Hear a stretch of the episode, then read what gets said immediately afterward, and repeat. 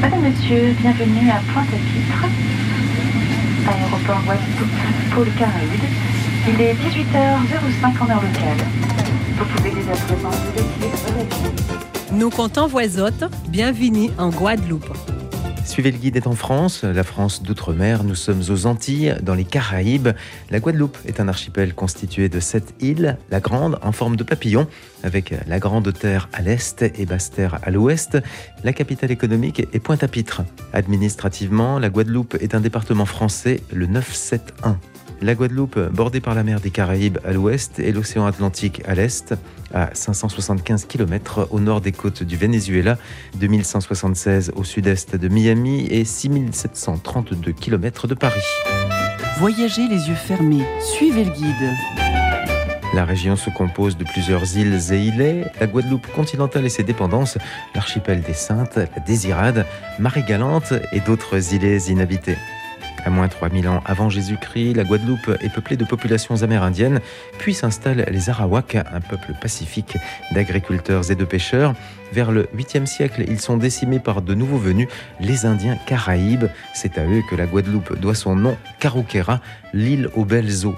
En novembre 93, 1400, Christophe Colomb débarque à Sainte-Marie sur l'île qu'il nomme Guadeloupe en référence au monastère de Santa Maria de Guadalupe d'Estremadure. Néanmoins, ce ne sont pas les Espagnols, mais les Français qui en prennent possession le 28 juin 1635. Guadeloupe,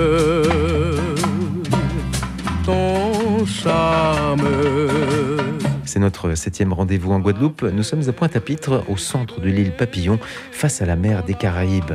Deux visites au programme. Vous découvrirez le musée Saint-John-Perse, 9 rue Nozière, rien à voir avec Violette. Louis Vital, Auguste de Grégoire, comte de Nozière, gouverneur général des îles du Vent dans les années 70, 1700.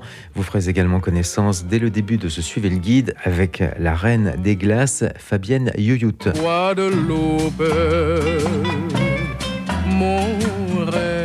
Suivez le guide. Bienvenue à Pointe-à-Pitre. Et de t'aimer sans rêve. Une visite incontournable à Pointe-à-Pitre. Nous allons entrer chez Fabienne Yuyout. Alors, je lis l'enseigne pâtissier, glacier, confiseur, chocolatier, les meilleures glaces de Guadeloupe. Chez Fabienne Yuyout. Allez, j'entre. Bonjour. Bonjour Fabienne Huyout. Ah ben bonjour. Je suis ravi de découvrir votre univers dont je n'avais jamais entendu parler avant d'arriver ici en Guadeloupe. Vous êtes dans le sucré, dans les glaces, les pâtisseries, une véritable institution et un, incontournable en, Guadeloupe, notamment à Pointe-à-Pitre et à Sainte-Anne aussi. Hein. Pointe-à-Pitre, euh, Sainte-Anne et Saint-François, Pointe-des-Châteaux plusieurs personnes m'ont dit mais c'est impossible d'aller à Pointe-à-Pitre et de ne pas goûter les glaces. Alors on a beaucoup parlé des glaces de Fabienne Huyut. Oui, ben c'est vrai que les gens ont tendance à dire que c'est un passage incontournable. Hein. Moi je m'en rends pas compte parce que je suis dedans, euh, je prête pas forcément attention, je fais ce que j'aime je vis ma passion. Je dégage de l'amour dedans. Et ce que je suis contente que ça, ça renvoie cet amour aux gens et que les gens sortent un peu de partout, viennent. Et ça me fait très plaisir. Mais d'où vient-elle cette passion euh, Alors, notamment pour les glaces? La passion, vous diriez, c'est pour euh, et les glaces et les pâtisseries, enfin les desserts. Euh, votre métier premier? Mon métier premier, c'est la pâtisserie. Où j'ai fait une formation, ça remonte à à, plus de 30 ans. Je suis parti me former en métropole. il y a plus de 30 ans, vous Vous étiez euh, enfant Enfin, petit bébé ah ben, C'est parce que vous ne connaissez pas mon âge. C'est pour cette raison que vous dites ça. c'est ma grand-mère. Où euh, on n'avait pas les moyens, on était des gens pas aisés du tout. Et donc on mangeait avec euh, le si peu qu'on avait. Vous étiez où J'étais à Morne-Rouge-Sainte-Rose. C'est une petite commune où il y a une seule entrée, une seule sortie. Où il y a un écomusée à Sainte-Rose. Oui, il y a un écomusée, mais à l'époque, il n'y avait pas encore ça, où on était vraiment pas les moyens et on mangeait ce qu'on cultivait. Et euh, voilà, c'est resté ces goûts au niveau de tout ce qui est papilles gustatives. Et je me suis dit, euh, un jour, pourquoi pas valoriser, refaire vivre ces saveurs, telles que la douceur patate, telles que la farine de manioc, le kilibibi, euh, le piment, le bonda à euh, la canne à sucre où j'allais dans les champs de canne attachés de la canne avec ma, grand-mère, euh, de, on passait entre les rails de train c'est tout ça qui a tout fait dans ma tête et, qui était au niveau de mes papilles gustatives et je remets en scène, je refais vivre. Votre grand-mère faisait de la glace aussi. Enfin, je- il y a une photo d'ailleurs avec une sorbetière. On pouvait faire. euh, Voilà, c'est ça. C'était une Ça, c'est une vraie photo ancienne. Oui, ça c'est une vraie photo ancienne. euh, Tout à l'heure, j'essayais de voir si c'était vous qui étiez. Non, non, habillé- non, non, pas du tout. Non, non, non, pas du tout. Je, je n'habitais même pas en ville, donc Non, mais je, je, pensais que c'était une reconstitution. Non, non, pas du tout, pas du Donc c'est une vraie photo ancienne. C'est une vraie photo ancienne. de la marchande de sorbet. Voilà, à Pointe-à-Pitre. Moi, j'ai vu au- dans un musée à Marie-Galante une sorbetière comme celle-ci. Oui, oui, c'est ça, hein, ça, ça existe. Mais maintenant, on a vu le modernise, euh, on a des plus grosses machines. euh, Si le modernisme tombe en panne, on peut la réutiliser. Ah oui, oui, sans problème, mais j'en ai deux comme ça, parce que pour moi, c'est authentique, c'est nous. En Guadeloupe, c'est des sorbetières. Mais quand je fais de grosses quantités, donc je peux me permettre de tourner ça à la main. Donc sorbetière, des sorbets avec les fruits euh, de l'île. Voilà, produit pays, produit saison. C'est la saison des mangues, on fait la saison des, des surettes, des quénettes, euh, de tout sortes. Voilà. Produit pays, produit saison.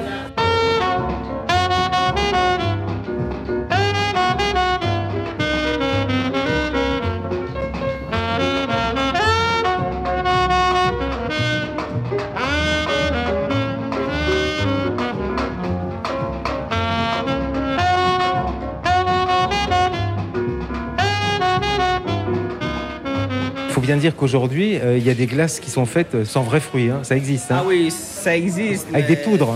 Oui. C'est pas des, des produits saison, mais ce sont des poudres. hein. Ouais, mais ça, c'est pas la qualité, ça. Ah non, c'est pas la bon, hein. qualité, non. Ah non, non, non. Pas Donc, vous, vous utilisez, Fabienne, de vrais fruits. Des vrais fruits, voilà. Des vrais fruits, des légumes. euh, J'ai mes agriculteurs qui cultivent que pour moi, où je prends tout leur stock, euh, voilà. Et du coup, aujourd'hui, vous avez votre, alors co- comment dire, votre renommée euh, euh, est déjà au niveau de, de toute l'île, de Guadeloupe et au-delà? Oui, au-delà aussi. hein. Moi-même, je ne m'en rends pas compte parce que je ne vais pas imaginer que les gens euh, auraient apprécié euh, le travail que je fais. Parce que j'ai pas vu ça comme ça quand j'ai commencé. Simplement, j'ai pris déjà 5 ans pour faire une glace au coco. 5 années pour faire une glace au coco. Les gens me disaient, comment ça, tu es une Guadeloupéenne, tu ne sais pas faire la glace au coco, ferme ton magasin, c'est inadmissible qu'une Guadeloupéenne ne sache pas. Mais c'est que quand j'étais enfant, j'avais goûté une glace au coco qui était restée au niveau de mes papilles gustatives. Et je voulais reproduire exactement. Tant que vous ne l'aviez pas, Tant que je l'avais pas fait, je ne vendais pas la glace au coco. Et bien, je peux vous dire, je me suis fait incendier parce que les gens trouvaient ça inadmissible que je suis une Guadeloupéenne, que je n'ai pas la glace au coco dans ma vitrine.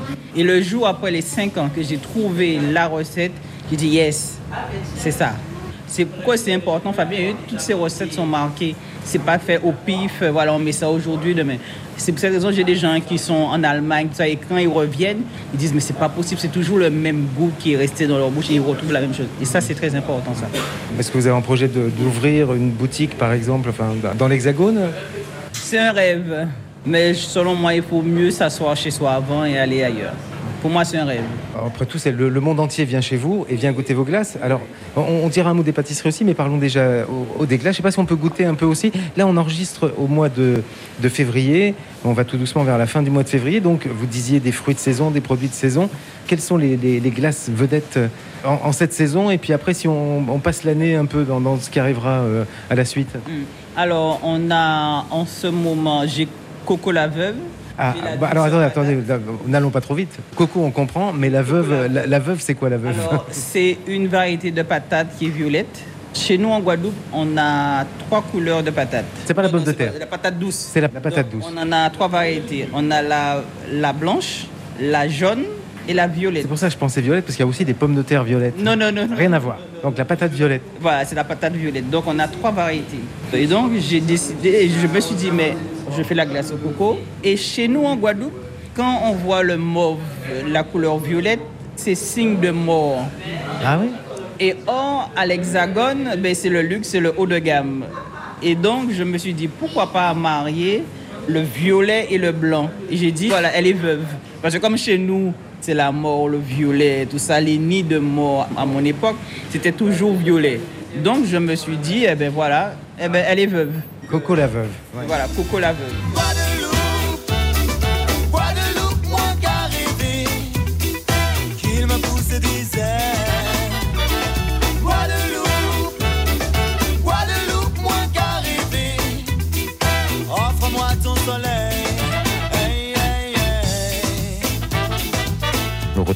Fabienne Huyut et ses glaces multiparfumées pour une dégustation. Mais avant, avec Rosie Jals Bambuc, notre guide au cœur de Pointe-à-Pitre, responsable du patrimoine, nous nous dirigeons vers le musée Saint-John-Perse. Nous demandons des autres aussi de suivre guide là pour arriver La Pointe. Bienvenue à Pointe-à-Pitre. Quand on arrive au musée Saint-Jean-Perse pour parler de la maison, je vous poserai une question. Vous préférez l'info ou l'intox? Écoutez, déontologiquement, l'info alors. Alors, je commence par l'intox. Voilà. Alors, pourquoi je commence par l'intox? C'est que on prétend que cette maison était destinée à doter deux filles d'un riche planteur louisianais, donc aux États-Unis. Malheureusement, le bateau va subir des avaries et sera obligé de faire escale en Guadeloupe. Il y avait deux maisons, celle-ci et celle de Zévalos. C'est en fait une structure métallique. Zévalos, c'est quoi Zévalos, c'est au moule. Une Ah, d'accord, maison au qui moule. est très visitée aussi. Le On moule. parle de la maison hantée. Donc, Oh, oh. voilà, ces deux maisons étaient sur un bateau empilé avec la structure. Donc, elles ont été montées sur place. Ouais, mais elle venait Mais d'où on- Mais le bateau venait d'où Alors elles ont été. euh, De la France. Ah, de la France, d'accord. Ah oui, voilà. euh, Mais quand euh, on réalisé voit- en France métropolitaine. Voilà, tout à fait. Mais quand on sait euh, qu'en fait, à cette époque, on commençait à rentrer dans l'époque de l'architecture métallique, qu'il y avait de grands euh, congrès, euh, des rencontres entre les, différents euh, architectes, on voyait en fait que lors d'expositions, les expositions universelles, il y avait ce type de, de construction métallique qui était proposée. Les deux ont appartenu à deux grands propriétaires, deux grands usiniers. Donc en fait, c'était euh, en réalité les seuls qui auraient pu se payer de telles maisons sur la Guadeloupe. Donc on pencherait plutôt pour l'hypothèse où cette maison a été vraiment commandée par Ernest Souk. Mais il y a- l'idée à l'époque pour une maison comme celle-ci qu'elle résiste au tremblement de terre, par exemple, enfin, et au cyclone aussi. Oui, justement, résister aux cyclones, résister aux tremblements de terre et aussi résister aux incendies. J'allais le dire. Puisque le bâtiment, comme je vous disais, date d'après le gros incendie de 1871.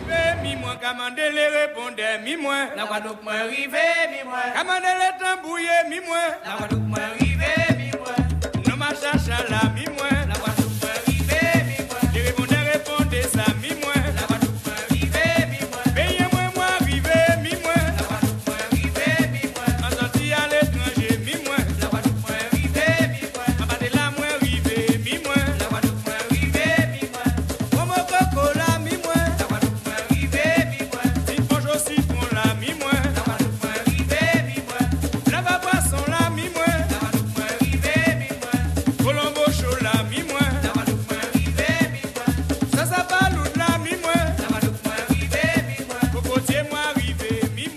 Dernière étape, Rosie, de notre découverte du cœur historique de Pointe-à-Pitre. Nous arrivons devant une grande et belle maison avec euh, balcon en fer forgé. euh, une- moi, je dirais une maison de, de style colonial. Oui, on pourrait garder cette acception et de suite, quand on regarde cette maison, on a vraiment une impression de légèreté, n'est-ce pas?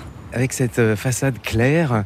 Alors, il y a un peu de vert, du, du blanc. Et puis la couleur ocre aussi qui caractérise Ocre. en fait, oui, par rapport à l'appareillage en maçonnerie qui est en fait euh, euh, le comblage de la partie métallique. Alors tout de suite, on rentre dans le vif du sujet puisque cette construction, c'est une construction métallique et spécifique aux Antilles. Alors, maison à un étage et jolie maison des illustres. Il y a tout ce réseau donc euh, partout dans le monde, dans l'Hexagone, ici aux Antilles euh, aussi. Maison des illustres. Bon, après, on, va découvrir de quel illustre il s'agit. Nous allons pouvoir entrer dans cette maison. Ce qui frappe aussi, c'est des, carreaux de faïence. Il y a de la faïence hein, sur la, la façade. Oui, alors la faïence imite les azulejos d'Espagne. Quand vous allez frapper dessus, vous verrez qu'il s'agit de tôle en fait. C'est de la tôle, Ah oui. un élément métallique Ah. qui imite euh, la C'est de la fausse faïence. Exactement, de la fausse faïence, mais c'est tout aussi joli que la faïence. Alors ensuite, je lis un autre panneau qui n'a rien à voir. Bah tiens, il y a une poule qui nous accueille aussi. Et je lis dangereux en cas de cyclone. Oui, puisque différents euh, bâtiments de la ville de Pointe-à-Pitre doivent pouvoir accueillir des gens en cas de cyclone. Voilà, donc il y a certains abris qu'on ne peut pas euh, utiliser comme... euh, Donc on ne vient pas se réfugier ici. Non, du tout. À qui, Rosie, allons-nous rendre visite? Alors, à qui allons-nous rendre visite? Nous allons rendre visite à quelqu'un. Si je peux parler, l'âme du lieu, puisqu'il s'agit de la maison d'Ernest Soupe, qui était l'ancien propriétaire de l'usine d'Arboussier et qui est actuellement donc euh, décédé, bien sûr. Et deuxième personne, ce bâtiment porte le nom de musée Saint-Jean-Perse. Donc c'est en l'honneur d'un grand diplomate et poète guadeloupéen qui a pris le pseudonyme de Saint-Jean-Perse. Et sinon, c'est Alexis Léger, c'est ça? Alexis Léger de son vrai nom. Eh ben, nous allons euh, euh, découvrir de, façon légère, finalement, cette euh, maison des illustres, ce musée Saint-John-Perse.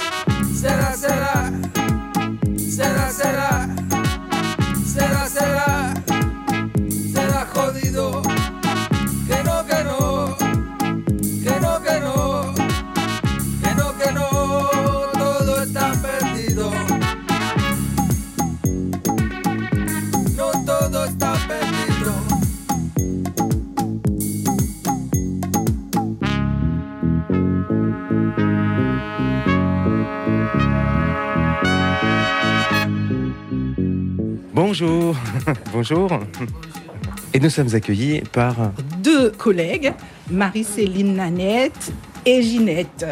Ah, bah alors moi je suis content de faire la connaissance de Marie-Céline, puisque j'étais en contact avec euh, Marie-Céline et Ginette dans ce, ce- ce musée, cette maison Saint-John-Perse. Vous êtes un peu chez vous? Oui, oui, nous sommes un peu chez nous. Déjà, c'est une maison créole, maison coloniale. Je n'ai pas connu cette maison coloniale quand j'étais petite, mais j'étais dans une maison à peu près comme ça. Une grande maison comme ça Pas une grande. Vous étiez gâtés pas, alors Pas une grande, pas, pas une grande, mais c'était une maison en bois. C'était Ouais. une, une case, la, la maison créole, quoi. Donc on peut dire aussi que c'est une grande case, euh, ce, ce musée, cette maison? Je parlerai plutôt de pavillon. Ah, de pavillon. On pourrait même dire euh, hôtel particulier, je ne sais pas. voilà, de pavillon. Eh ben, moi je suis ravi de vous rencontrer, puisque si euh, je suis euh, aujourd'hui dans ce musée Saint-John-Perse, eh ben, c'est grâce à vous, hein, Marie-Céline. Et c'est avec beaucoup de plaisir qu'on vous reçoit. On a envie de vous présenter, euh, on va dire, l'homme de la maison, on va dire ça. Saint-John-Perse. il est, normalement, il est, il est, c'est le gardien, mais je peux dire que c'est un agent vraiment polyvalent, comme chacun de nous ici. Et quel est votre prénom, euh, monsieur Hugues. Hugues. Alors c'est vous qui veillez, euh, Ah ben, parce que toutes ces femmes-là, oui, oui, bien sûr. Mais c'est leur protecteur. ah bah, vous, avez, vous avez de la chance. Pour la bonne marche de- de- du musée, il, faut, il faudrait quand même quelqu'un qui régularise tout ça. Et Vous êtes gâtés, hein. Ah, bien sûr, bien sûr. oui. Bon, ben, on, va, on va pouvoir entrer. Moi, j'ai l'impression qu'on est accueilli directement par Oui, Saint John alors Perse qui est assis sur son fauteuil. Alors, il ne s'agit pas de Saint Non, John Perse. hein. pas lui. Saint John Perse, on le verra seulement en fait euh, des photos de lui, des images qui retracent euh, une biographie de lui au premier étage. Là, nous sommes au rez-de-chaussée. On est dans les belles pièces. Dans les belles pièces, justement, on parle de salon et salle à manger. On a vraiment, comment dire, une structure et une double pièce. Alors avec des, des mannequins pour montrer les, les robes euh, traditionnelles. Et puis un- donc il y a quand quand même ce monsieur qui a un beau costume blanc, qui est un mannequin. hein. Oui, donc c'est exactement ça. Ici, euh, c'est pour retracer l'histoire du costume traditionnel de Guadeloupe et des Antilles. hein. Donc il faut savoir que le costume traditionnel prendra plusieurs sources. Les sources européennes, l'Espagne pour le foulard que les femmes portent sur les épaules, anglais quand on parle de la robe, la gaule, la robe ample. Et puis, bien sûr, on n'oublie pas les composantes euh, d'Afrique et aussi de l'Inde par rapport à l'utilisation du madras. Oui, alors ces, ces jolies robes sont des robes de, de quelle époque? On trouvait ça en France. Donc, en Guadeloupe, c'est vraiment à partir du 17e Ah, que les 17e. femmes vont commencer à porter ces robes. Alors, quand je parle de porter les robes, il faut savoir aussi qu'il y avait une hiérarchisation, une catégorisation de la population. Donc, ces vêtements n'étaient pas portés au début par tout le monde, notamment par les, euh, les anciens esclaves. Pour les esclaves, il y avait un vêtement très spécifique. C'est celui qui est ici, là, et qui constitue le vêtement le plus simple, qu'on appelle le trois trous. Trois trous. trois, juste un trou pour faire passer la tête et les deux autres pour faire passer les épaules. Ceci dit, quand même, les esclaves avaient ce souci de coquetterie. Donc, au fur et à mesure de l'évolution, on va voir ce costume, ce vêtement prendre beaucoup plus d'ampleur et notamment il y avait un vêtement particulier que les esclaves portaient. On parlait de tenue du dimanche ou alors aussi la robe pour la danse. Ah, une robe pour la danse. Alors là, il y a même un peu plus du trou, de trous que trois. Il y en a des petits aussi, mais c'est l'usure. hein. Oui, ça c'est dû à l'usure. Rétine et pupille, les garçons ont les yeux qui brillent. Pour un jeu de dupes, voir sous les jupes des filles. Et la vie tout entière, absorbée par cette affaire. Par ce jeu de dupes, voir sous les jupes des filles. Elle, très fière. Alors on va revenir euh, sur la robe créole. Que vous ne portez pas, vous, euh, Rosie, aujourd'hui. hein. Je porte, nous portons la robe à corps. Ça s'est modernisé et adapté. Sous la robe, en général, on trouvait le jupon. Donc le jupon, il y a trois jupons que les femmes portaient, Thierry. Vous imaginez à cette époque, c'était très lourd. Voilà. Il faisait chaud pourtant. hein. Tout à fait. Et pour voir euh, la modernisation, c'est qu'on va avoir aujourd'hui des shorts. Ce sont des vêtements que les gens portent, notamment lors des noces, dans les cortèges de mariage. Vous parliez de la chaleur. Justement, fin 17e, début 18e, c'était essentiellement de la soie, euh, ce type de, de- tissu qui était euh, porté. Ensuite, il a fallu bien s'adapter au climat et c'est pour cette raison qu'on va utiliser essentiellement le coton. Alors, je ne sais pas si ça vous intéresse de savoir ce qui se passait sous ces robes-là.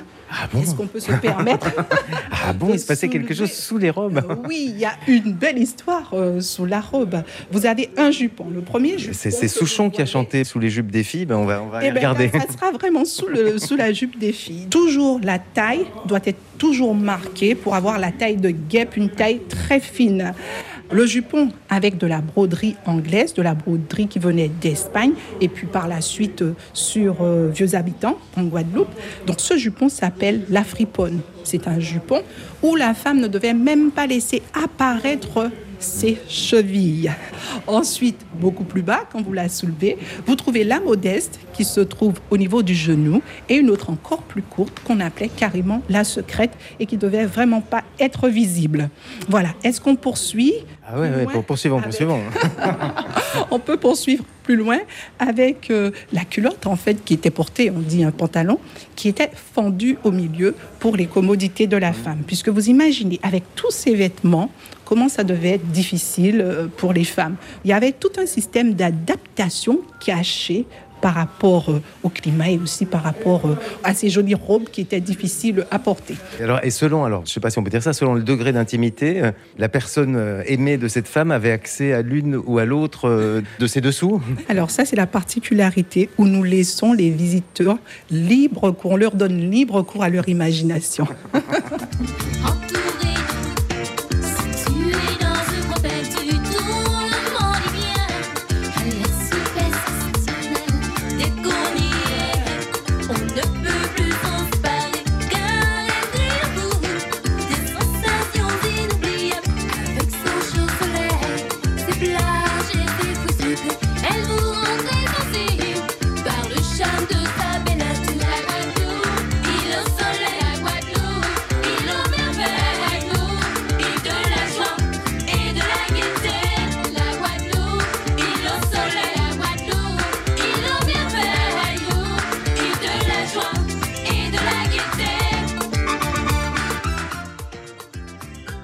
Philanthropia, Simon Tatro. Cette semaine, dans Philanthropia, nous parlerons de lutte contre le gaspillage et la précarité grâce à la chaîne de solidarité. C'est le credo de l'association Don Solidaire, forcément très sollicitée en cette période hivernale.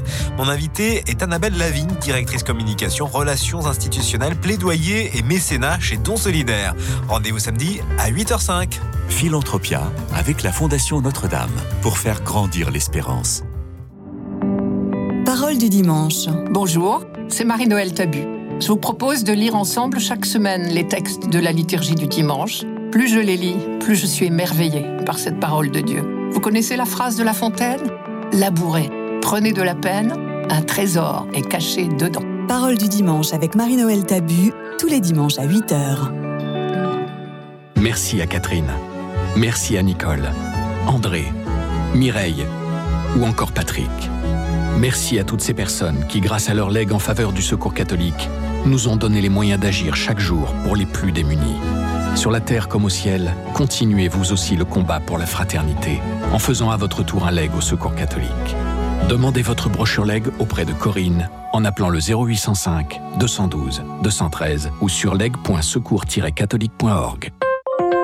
Radio Notre-Dame. Nous montrons à l'étage du musée Saint-Jean-Perse avec Rosie Jals Bambuc dans ce Suivez le guide à Pointe-à-Pitre après la dégustation des glaces de Fabienne Yuyut, dont les désirs du palais ne sont qu'à 800 mètres du musée.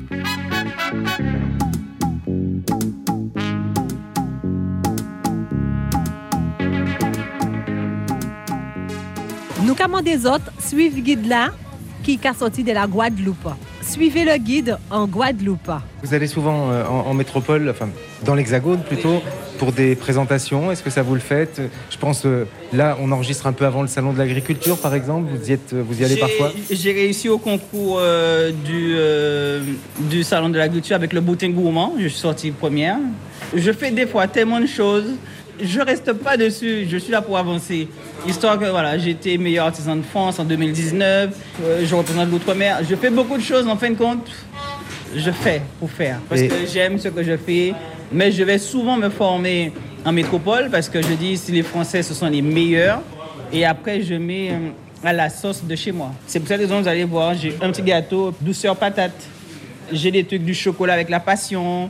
J'ai mangue coco, j'ai le Mont Blanc avec le coco frais râpé, des petites touches, euh, voilà, qui est nous quand même, c'est important. Je pense que bah, ça rappelle de bons souvenirs à toutes celles et ceux qui sont entrés ici. Fabienne Hulut, mmh, c'est bon.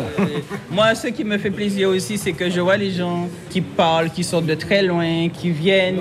J'ai des, des gens très connus, mais quand quelqu'un vient en Guadeloupe, ils te disent c'est le passage incontournable où je me retrouve des fois du clochard au gars le plus friqué qui viennent faire la queue. J'ai une queue pas possible et, les- et tout le monde est ensemble et personne ne se querelle.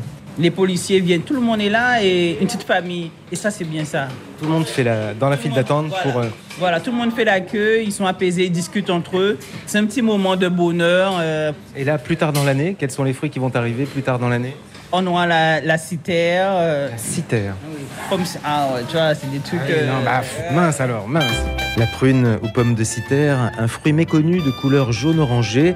L'arbre peut, figurez-vous, atteindre 20 mètres de haut et ne supporte pas les températures proches de zéro. On le trouve en Polynésie et aux Antilles.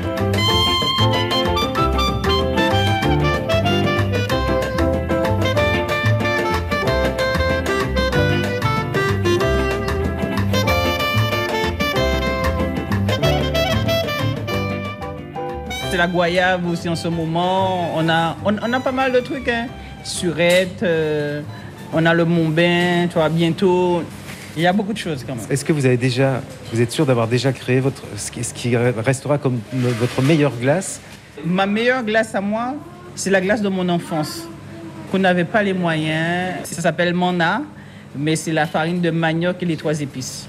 Viens là, Jessie. euh, juste une photo avec nous trois là, Jessie.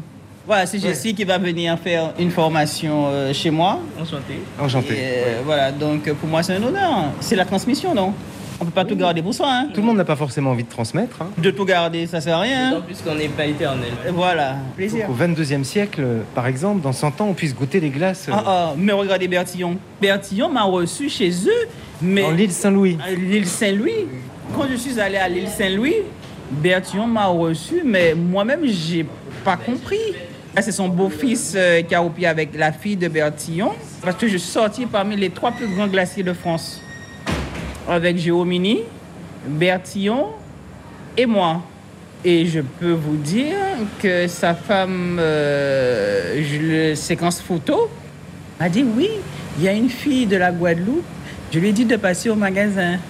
Et quand je suis, j'ai cherché l'île Saint-Louis, je suis allé et sa fille qui s'appelle Fabienne m'a dit je vous attendais. C'est vous Fabienne? Alors moi j'étais toute toute perdue. Je me suis dit, mais comment elle sait mon nom? Oui, parce que quand ma mère est sortie faire sa séance photo, elle a parlé de vous. Et on a fait euh, des échanges. C'était magnifique. Il m'a fait visiter et il m'a dit, franchement, je ne fais personne rentrer dans mon labo. Mais toi, je ne sais pas quoi, mais il y a quelque chose qui se passe. Je t'autorise à rentrer chez moi et tu as le droit de me poser toutes les questions que tu veux. Et tu seras la Bertillon en Guadeloupe. Vous vous rendez compte? Guadeloupe,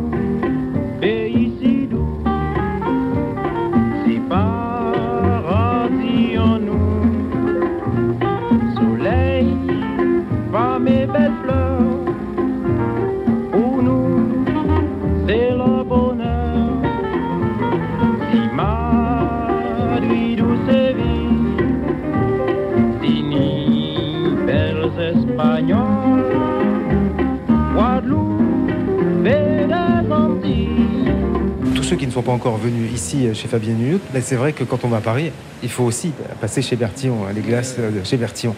Et donc cette fameuse glace, alors la, la fameuse- Alors, la fameuse glace euh, euh, qui est le nom de ma grand-mère d'ailleurs, que j'ai donné, c'est la farine de manioc où elle prenait le lait des vaches. On mettait dedans un bâton de cannelle. Comme on n'avait pas à l'époque des céréales, parce qu'on n'avait pas les moyens, mais on avait la farine de manioc. Et avec la farine de manioc, on mettait dans le lait et ça gonflait. Et ça me remplissait le ventre, ça avait un petit goût. C'est une glace euh, nourrissante. Voilà, c'est une glace nourrissante. Et, et là, j'ai réalisé la même chose et ça fonctionne. Et elle est là euh, Je vais Ah, faire goûter. Merci. Je passe derrière. Ici, on, on est vraiment soumis à la tentation. hein. C'est la manioc et les trois épices. Mmh. c'est doux, c'est très soyeux, enfin, Là, c'est coco la veuve. la fameuse coco la veuve. Voilà, c'est c'est du coco avec la patate douce violette. Il y a une, une texture assez épaisse quand même. hein. Voilà. Mais on pourrait presque dire qu'on la mâche. Oui, qu'il y a de la mâche. Et voilà, il y a, il y a un peu. Alors, le fameux sirop de batterie de Marie-Galante. Oui. On voyage sur l'île. La manioc aussi, c'est un produit typique parce que ma grand-mère était de Marie-Galante. Hmm. Donc, j'achète mes produits euh, aussi à Marie-Galante. C'est une glace, enfin moi je dirais Voilà. crémeuse. Crémeux, ça, c'est le visou de la canne. C'est le sirop de canne. Hmm. que c'est Alors, bon on a douceur patate. Très franchement, ce sont des saveurs auxquelles je ne suis pas habitué du tout. C'est normal, vous n'êtes pas habitué. Alors, il faudrait dire aussi que j'ai voulu aussi changer la donne parce que avant, les gens connaissaient 5, 6 parfums. Vanille, fraise, chocolat, pistache, euh, c'est passion, fraise. Là, je pense, là, il faut... Bonjour Là, il faut arrêter quand même. On a des saveurs, mettons nos produits en scène et ça, c'est euh, beaucoup mieux. Mangeons ce qu'on cultive et ce qui est de chez nous, quoi. Euh, Voilà. Ah oui. J'ai sur la passion litchi. Ce mélange de, de fruits de la passion et de litchi. Mmh. Passion litchi, c'est redoutable. Hein. Ah, voilà, c'est- Mmh. Qu'est-ce que c'est parfumé? Voilà. Là, c'est le fameux coco que j'ai pris euh, 5 ans. On sent bien le coco. Voilà, c'est très onctueux. Très onctueux. Voilà. Donc, euh, voilà, c'est ça, j'ai pris au moins euh, voilà, 5 ans pour la réaliser. voilà. Qu'est-ce que c'est bon?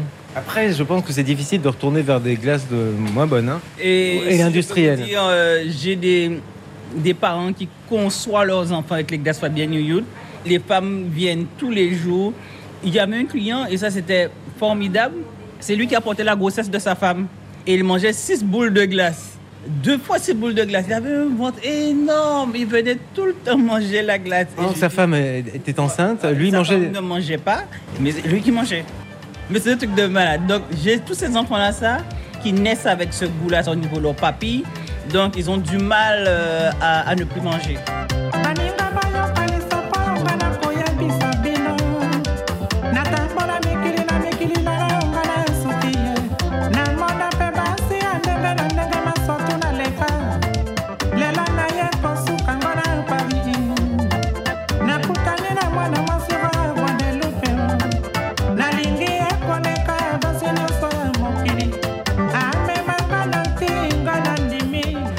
Je Je-. Ah oui, je veux bien. Ouais. On fait les cornets nous-mêmes aussi. Ah là, vous avez des... ce qui ressemble un peu à des gaufriers. Ah oui, oui. Merci. Hmm. Donc là, vous faites des, euh, les cornets, Les cornets mais maison. minutes. Ah, minute. Ça, c'est important, ça. La qualité. Ça, j'ai jamais vu. hein. Sérieux? Un glacier qui fait des cornets minutes? Ah non, mais c'est comme ça hein, chez moi. Ah non, partout dans tous mes magasins. hein. Ah non, c'est important ça. Il faut respecter sa clientèle. Donc vous allez rouler le, le cornet après? Voilà, on enroule le cornet après. Ça puisse pas couler. On beurre un peu. Et c'est toujours comme ça Toujours comme ça. Vous voyez vu l'état de, de gaufrier Oui, non, mais même s'il y a une file d'attente, euh, Les gens attendent. les gens attendent. Oui, oui. Ils savent que c'est pas des cornets qui sont faits 5 ans ni 3 ans à l'avance. Ils voient que c'est fait et quand il n'y a pas, ils sont tellement furieux, ils partent. Parce que des fois, ça arrive que, que la vendeuse, elle est toute seule ou un qui est en arrêt. Eh ben, elle peut pas faire. et Il y a une grosse demande et ils sont pas contents le plus souvent. Mais ça, ça ne changera pas la donne. Vous n'irez pas chercher un carton avec des cornets Non, non, non, non, non. Bah non. J'ai fait tout ça de chemin, c'est pas pour. euh, Donc le client doit aussi être patient. Oui, oui, voilà. Et la récompense, c'est que et ce sera l'excellence. qualité, Il L'excellence. sait que voilà, c'est pas c'est pas du n'importe quoi, quoi. Il voit, il fait la queue, donc il a une vision de ce qu'on fait. Il va pas dire ah mais c'est voilà quoi. Si on est plus pressé, ben, on peut prendre en pot aussi. Oui, voilà, si on est pressé, on peut prendre un pot aussi. Guadeloupe, mon rêve est de t'aimer t'aimer sans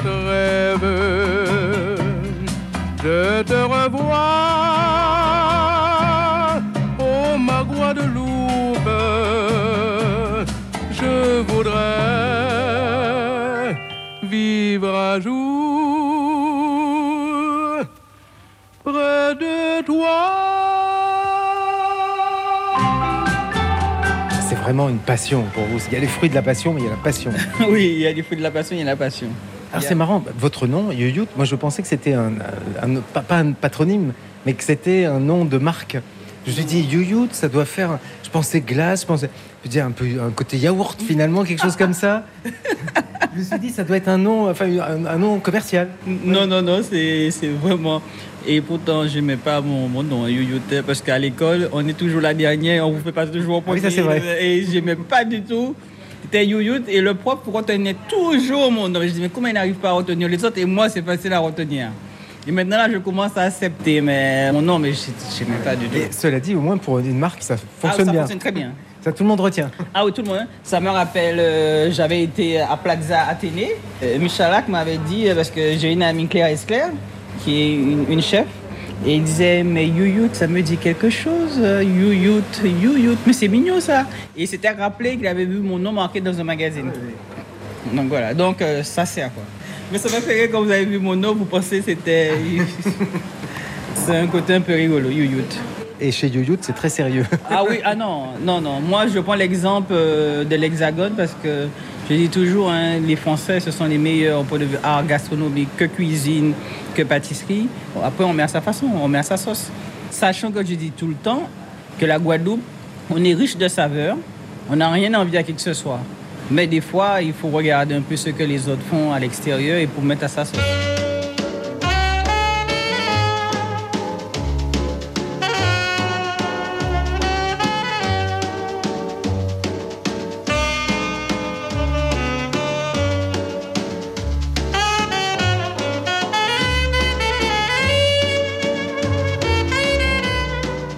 Maintenant, on va faire un petit cornet. Alors, comme je viens de faire, j'aime bien laisser euh, euh, une journée pour que ça puisse s'asseoir, refaire, tu vois, se détendre et pour développer encore plus les arômes. Là, ça vient d'être turbiné, donc ça a un goût, c'est bon, mais plus que ça va vieillir, mieux que ça sera. On sera meilleur demain. Oui, ça sera meilleur demain. Tu vois, là, tel que le client là, qui est venu, il est venu chercher du coco, mais je ne voulais plus lui donner, mais selon moi, plus tard, quand il viendra, ça sera, ça sera mieux. Donc ça veut dire que vous êtes aussi quand même, Fabienne, euh, commerçante, hein, quand même. Ah ben oui. Vous préférez laisser repartir le client les mains vides plutôt que de lui donner un produit qu'il aurait pu prendre aujourd'hui Il faut donner un produit de qualité, sinon il va jamais il va dire ah j'ai acheté ça mais il va pas comprendre hein.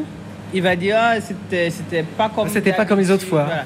Il faudrait dire aussi une chose qui est très important aussi que le coco à chaque commune, chaque endroit que tu prends ton coco a un goût différent. Un coco qui est près d'une plage a un goût, un coco qui est dans la forêt a un goût, c'est en fonction du, du tiroir, de la terre, et ça te donne des goûts différents. Moi, j'ai appris ça avec le temps. hein. Il y en a une que j'ai pas goûté, que j'aurais bien aimé juste goûter, c'est mangue épice. Elle est vraiment très très crémeuse, très onctueuse. Et la petite touche finale de... Ah oui, moi je dis, j'appelle ça le love commercial. Attendez, je- le love commercial, c'est important pour moi de donner aux clients parce que comme ils connaissaient, et c'est ça que je pense qui a fait mon succès parce qu'avant ils connaissaient que les mêmes choses, fraises, et chaque fois ils achetaient chez moi, je mets toujours une petite pointe. C'est le love commercial. Tu vois ça comme ça? Mais ça changera tout à l'heure. hein. On change au fur et à mesure. Dès qu'un bac se termine, on change. Ce sera pas le même, il y aura autre chose. Non, non, ça sera autre chose. Dis-moi, tu as le chocolat rhum vieux? Si vous visitez la Guadeloupe, vous trouverez les glaces de Fabienne à Pointe-à-Pitre, Sainte-Anne, Saint-François, Jarry et Grandbourg à Marie-Galante. Quant à moi, j'ai coupé l'enregistrement et poursuivi la dégustation avec cet excellent chocolat rhum vieux. Grand merci Fabienne Huyout pour euh, son accueil qui ravit tous les désirs de mon palais. Nous Guadeloupéens, nous, qu'à laisser l'y tomber. Nous tous capables, nous, qu'à aller chercher ailleurs. Ça nous fait trouver un dans petit pays en nous. Moi, qu'à demander pour qui, nous, qu'à laisser tomber.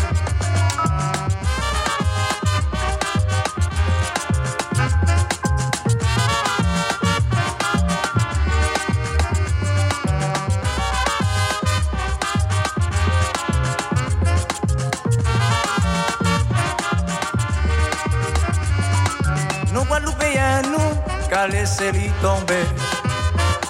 Nous tous capables, nous, qu'à aller chercher ailleurs.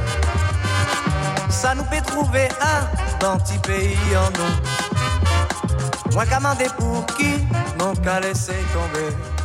Terminons ce suivi le guide au musée Saint-John-Perse avec Rosie Jals Bambuc, responsable du patrimoine à la ville de Pointe-à-Pitre. Nous commandons autres aussi des suivre guides là pour arriver La Pointe. Bienvenue à Pointe-à-Pitre. Prenons l'escalier et nous allons cette fois vraiment euh, rendre visite à Saint-John-Perse. L'escalier a été rajouté. L'escalier d'origine se trouve donc sur notre euh, droite, dans une partie qu'on appelle le boudoir. Il n'y avait pas de grand escalier dans la maison et il y a un écho. Donc cette fois-ci, nous sommes chez Saint-John-Perse. On, on va vraiment commencer en, faisant découvrir euh, qui était Saint-John-Perse. Je ne sais pas quelle est la notoriété aujourd'hui de Saint-John-Perse. Alors peut-être euh, en Guadeloupe euh, est-elle très grande? Dans l'Hexagone, je suis pas certain. hein. Apparemment, il n'est pas très connu. Et pourtant, c'est un homme qui a reçu le prix Nobel de littérature 1960. Tout à fait. Grand écrivain qui a été en tant que diplomate, il a été à plusieurs endroits, notamment en Chine. Il est né en, Guadeloupe, en Guadeloupe. en 1887. D'une mère blanche créole et aussi d'un père euh, blanc créole. À l'âge de 12 ans, il va devoir malheureusement quitter la Guadeloupe avec ses parents pour des raisons politiques et puis ils vont regagner la France métropolitaine. Là, il va poursuivre ses études, notamment à Bordeaux. Il fera de brillantes études. Et puis, euh, quand on parle de ses études, il faut dire que sa grand-mère était particulièrement fière de lui, puisque lors des échanges, elle avait déjà perçu cet art de l'écriture qu'il avait. Et en effet, il va développer cet art en commençant à rédiger des poèmes. L'un des premiers poèmes, il va revisiter l'histoire de Crusoe et il va appeler ce poème Image à Crusoe. Ensuite, il va écrire Éloge, un peu plus tard, qui sera publié à la Revue nationale de France. Ouais. Alors sur ces photos, où est-il euh, Saint-John-Perse À votre avis Sur une photo, c'est pas très Sur cette compliqué. photo, Alors là, il y a que des fait. filles et il y a un garçon. Donc j'en déduis que c'est le garçon. Exactement, Donc, c'est le garçon en- avec sa grand-mère et euh, ses sœurs. Combien de sœurs? Ça, ça lui fait Ça lui fait euh, quatre Oui, sœurs. hein. cela. Mm, mm. Quatre sœurs et la grand-mère. Et puis sur cette autre photo, donc bah, c'est facile. Il est un petit peu plus âgé. Il a un petit peu de moustache là. Et il est à droite. Euh, oui, c'est bien ça. Alors, on revient. C'est vrai que toutes ces femmes, elles sont toutes aussi jeunes les unes que les autres, mais il y a bien la grand-mère, la mère et ses trois sœurs. Mais on peut penser que c'est le petit dernier alors du coup qu'il Oui, est- c'est lui le dernier, Ouais. qui a euh, la main rassurante de la grand-mère, comme pour dire Toi, je te protège. Enfin, il aime bien poser pour les photos. Il aime bien regarder l'objectif. euh. Alors là, on peut voir qu'il est en train de jouer sur une plantation. Là, c'est l'air où on faisait sécher le café. Euh, ses parents, en fait, euh, avaient deux habitations, la Joséphine et le Bois debout. Ô toi, hanté comme la mer de choses lointaines et majeures, j'ai vu tes sourcils joints tendres plus loin que femme. La nuit où tu navigues n'aura-t-elle point son île, son rivage? Qui donc en toi toujours s'aliène et se renie Mais non, tu as souri, c'est toi. Tu viens à mon visage avec toute cette grande clarté d'ombrage comme d'un grand destin en marche sur les eaux. Ô mer soudain frappée d'éclat entre ces grandes emblavures de limon jaune et vert. Et moi couché sur mon flanc droit, j'entends battre ton sang nomade contre ma gorge de femme nue. Alors là, on commence à rentrer dans une autre période de Saint-John-Perse. Il faut dire qu'il a changé plusieurs fois de pseudonyme. hein. Il s'est aussi appelé Alexis Léger-Léger avant de prendre complètement le pseudonyme de Saint-John-Perse. Il a tenu à avoir un pseudonyme pour différencier sa vie de diplomate et sa vie de poète. Alexis Léger, le diplomate, Saint-John-Perse, le poète, est la même personne. Ah, Tout à fait. Donc là, on peut le voir sur des photos où il est euh, en Chine. Et il profite, en fait, lorsqu'il est en Chine, il a eu aussi plusieurs inspirations et il écrira Anabase. Ah, Rappelez-nous, quand a-t-il vécu ici, alors, Saint-Jean-Perse Saint-Jean-Perse a vécu ici jusqu'à l'âge de 12 ans. Ah oui, c'est et ça. après, il a quitté la Guadeloupe. Et justement, lorsque vous évoquez cela, le peuple guadeloupéen se sent un peu délaissé par rapport à cet homme qui n'est jamais revenu en Guadeloupe. Jamais, même pour une simple visite de, de son vivant, jamais. Jamais. Mais pourtant, beaucoup de ses poèmes, c'est vraiment d'inspiration de son enfance et vraiment de ce qu'il a vécu à Pointe-à-Pitre. À travers ses poèmes, on peut voir comment il brosse carrément hein, une image de Pointe-à-Pitre et on devine, pour ceux qui connaissent, on devine Nadar, on devine plusieurs euh, lieux euh, qu'il décrit sur euh, Pointe-à-Pitre. Et pourtant, on ne peut pas dire que c'est quelqu'un qui ne voyageait pas, parce qu'il voyageait, il était diplomate, il voyageait partout dans le monde. Donc pour lui, je suppose que ça aurait été facile de revenir. hein. Tout à fait. Facile de revenir. Vous parlez des voyages. Il a eu un voyage qui a été un voyage forcé, puisqu'il part en exil. Lors de la Seconde Guerre mondiale, la Gestapo viendra dans son appartement. On va carrément euh, fouiller euh, son appartement. Il partira en exil en Amérique. Mais en Amérique, il va trouver quand même son bonheur, puisqu'il va épouser une américaine fortunée, Dorothy Milburn. Donc il va s'installer après aux États-Unis Je sais qu'il meurt en France, mais Après, il revient en France, tout à fait. en plus, aux États-Unis, il n'était pas très loin non plus euh, des Antilles, non plus, quand il était aux États-Unis. Enfin, probablement. hein. Oui, bien Oui, sûr. donc, donc on pourrait presque se, se dire, mais Saint John Perse n'a pas fait beaucoup d'efforts pour revenir, ou, ou n'avait-il pas envie de revenir ici? Là-dessus, On ne euh, sait pas. Non, on ne sait pas. Ah si, Ma- Marie-Céline le sait. Marie-Céline a eu des confidences. Mais selon, euh, puisqu'on avait une association dont il y avait sa, sa grande cousine, Madame Doromois de Rivry, euh, de Minis, qui nous disait qu'apparemment, il voulait revenir, mais il voulait pas retrouver la Guadeloupe qu'il n'avait pas connue. Il voulait chérir euh, l'image de son enfance. Mais selon sa famille, il paraîtrait que vraiment qu'il chérissait la Guadeloupe dans ses écrits. Il voulait rester sur ses souvenirs euh, d'enfant. De, nous avons des Guadeloupéens de nos jours hein, qui sont partis très jeunes en France, qui ne reviennent pas parce qu'ils veulent garder la Guadeloupe qu'ils ont connue et non la Guadeloupe d'aujourd'hui. Ah, ah. Et c'est vrai qu'on entend dire qu'il était arrivé lors d'une escale à l'aéroport de Guadeloupe. mais En fait, il est resté sur le tarmac. Donc, est-ce qu'il a même foulé le sol? Non. en tout cas, ce qu'on peut noter, puisque c'est aussi sujet à polémique, mais ce qu'on peut noter, c'est que ses souvenirs sont restés intacts. Mon cheval arrêté sous l'arbre plein de tourterelles. Je siffle un sifflement si pur qu'il n'est promesse à leur rive que tiennent tous ces fleuves. Feuilles vivantes au matin sont à l'image de la gloire. Et ce n'est point qu'un homme ne soit triste, mais se levant avant le jour et se tenant avec prudence dans le commerce d'un vieil arbre, appuyé du menton à la dernière étoile, il voit au fond du ciel à jeun de grandes choses pures qui tournent au plaisir. Mon cheval arrêté sous l'arbre qui roucoule, je siffle un sifflement plus pur et pèse à ceux s'ils vont mourir qui n'ont point vu ce jour. Mais de mon frère le poète, on a eu des nouvelles. Il a écrit encore une chose très douce, et quelques-uns en eurent connaissance. Il dit beaucoup de bien sur la femme guadeloupéenne, puisqu'il a eu le sein d'une femme guadeloupéenne. Donc la femme euh, guadeloupéenne ne lui en veut pas. On a l'exil américain, mais on a vu euh, plus loin lorsqu'il recevait son prix Nobel, la, la cérémonie. À Stockholm, Donc là, on le voit en train de prononcer son discours à Stockholm. Il a eu, euh, comment dire, euh, quelques mésententes avec euh, le gouvernement euh, français après, puisque là, il n'y a eu aucun représentant de la France. Il n'y a eu qu'un seul représentant euh, qui était, qui déjà, il me semble que c'était André Malraux. C'était probablement l'époque euh, quand André Malraux était ministre de la Culture, Voilà, probablement. C'est exactement cela. C'est son chapeau? Donc on retrouve euh, quelques effets de Saint John Perse, donc son chapeau, sa canne, et puis là un service euh, qu'il a eu, oui, Ça, ça vient de Chine. de, de Chine, voilà. Donc c'est un service pour boire quoi? Le saké. Le saké.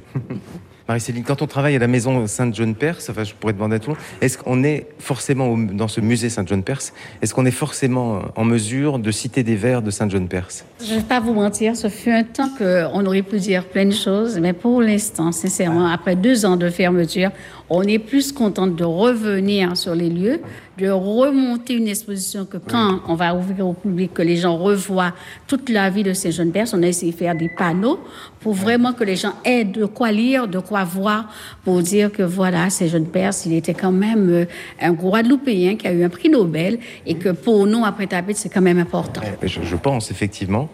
Pendant ces deux années, vous n'avez pas euh, récité tous les jours des vers de Saint John Perse. Ah non, on s'occupait du Covid. Alors, par rapport au vers, vous avez là juste un extrait de son poème Amer. Allons-y, euh, Oui, Rosie. alors, Étroits sont les vaisseaux. Étroite notre couche, immense l'étendue des eaux, plus vaste notre empire aux chambres closes du désir. Entre l'été qui vient de mer, à la mer seule nous dirons quel étranger nous fume aux fêtes de la ville et quel astre montant des fêtes sous-marines. S'en vint un soir, sur notre couche, flairer la couche du divin. Voilà. On va pas tout lire, Non, hein, ouais. mais vous voyez bien que il garde vraiment ce lien avec la mer, donc ce lien d'Ilien. Il décède en 1975. 1975, dans le Var. Je crois. Saint John Perse, euh, à sa mort quand même, les euh, médias nationaux, en tout cas les journaux, lui ont fait un bel hommage. Et avant sa mort, il a dédié euh, pas mal de ses œuvres à la Fondation Aix-en-Provence, dont nous, nous avons ré- récolté ce qui, euh, qui appartient à la Guadeloupe. Et le reste, vous pouvez le voir dans cette fondation. Alors, je voulais vous attirer sur juste un truc. On dit qu'il n'est jamais revenu, c'est un fait. Mais quand on regarde quand il était à son bureau, vous allez voir, Donc là, il y a une série de photos. Hein. Mm. il avait la Joséphine en main. Donc, il avait toujours un lien étroit. Donc la Joséphine, c'est L'une des habitations de ses parents. la Joséphine ici en, en Guadeloupe. en Guadeloupe. Donc, quelque part, il avait dans l'âme son île, là, quand on regarde. Et nous quitterons dès notre prochain rendez-vous Pointe-à-Pitre et la Grande Terre pour la Basse Terre, l'autre aile du papillon. C'est la fin de ce septième Suivez le guide sur les îles de Guadeloupe. Grand merci Rosie Jals Bambuc et Fabienne Yuyout. Francine Marguerite pour le prêt de sa voix. Réalisation Roman Feocchio. Le site internet lesilesdeguadeloupe.com.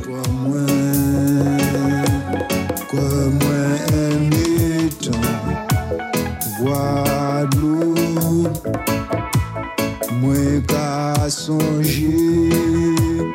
De delisa De kouaja De